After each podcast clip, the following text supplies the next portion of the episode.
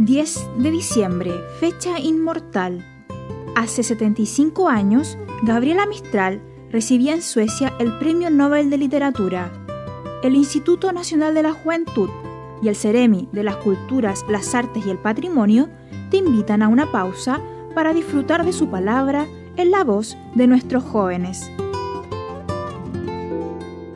Interrogaciones, Gabriela Mistral.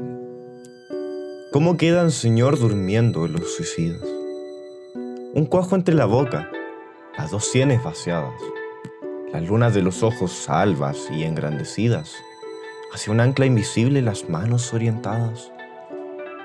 O tú llegas después que los hombres se han ido y les bajas el párpado sobre el ojo cegado, acomodas las vísceras sin dolor y sin ruido y entrecruzas las manos sobre el pecho callado. El rosal que los vivos riegan sobre su huesa. ¿No le pinta a sus rosas unas formas de heridas?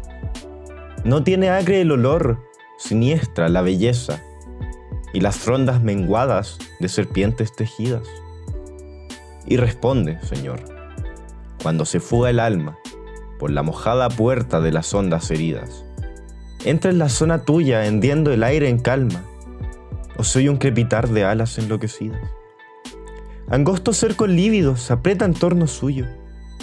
El éter es un campo de monstruos florecido. En el pavor no aciertan ni con el nombre tuyo. O lo gritan y sigue tu corazón dormido. No hay un rayo de sol que los alcance un día.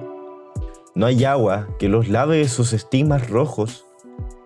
Para ellos solamente queda tu entraña fría sordo tu oído fino y apretados tus ojos. Tal el hombre asegura, por error o malicia, mas yo que te he gustado como un vino, Señor. Mientras los otros siguen llamándote justicia, no te llamaré nunca otra cosa que amor.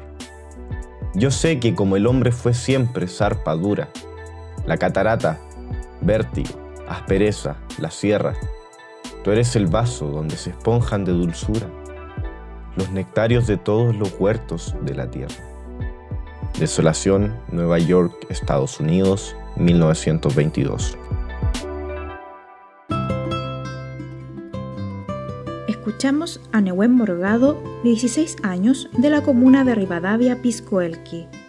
En este aniversario, te invitamos a seguir conociendo la vida y obra de Gabriela Mistral. Muchas gracias por escucharnos.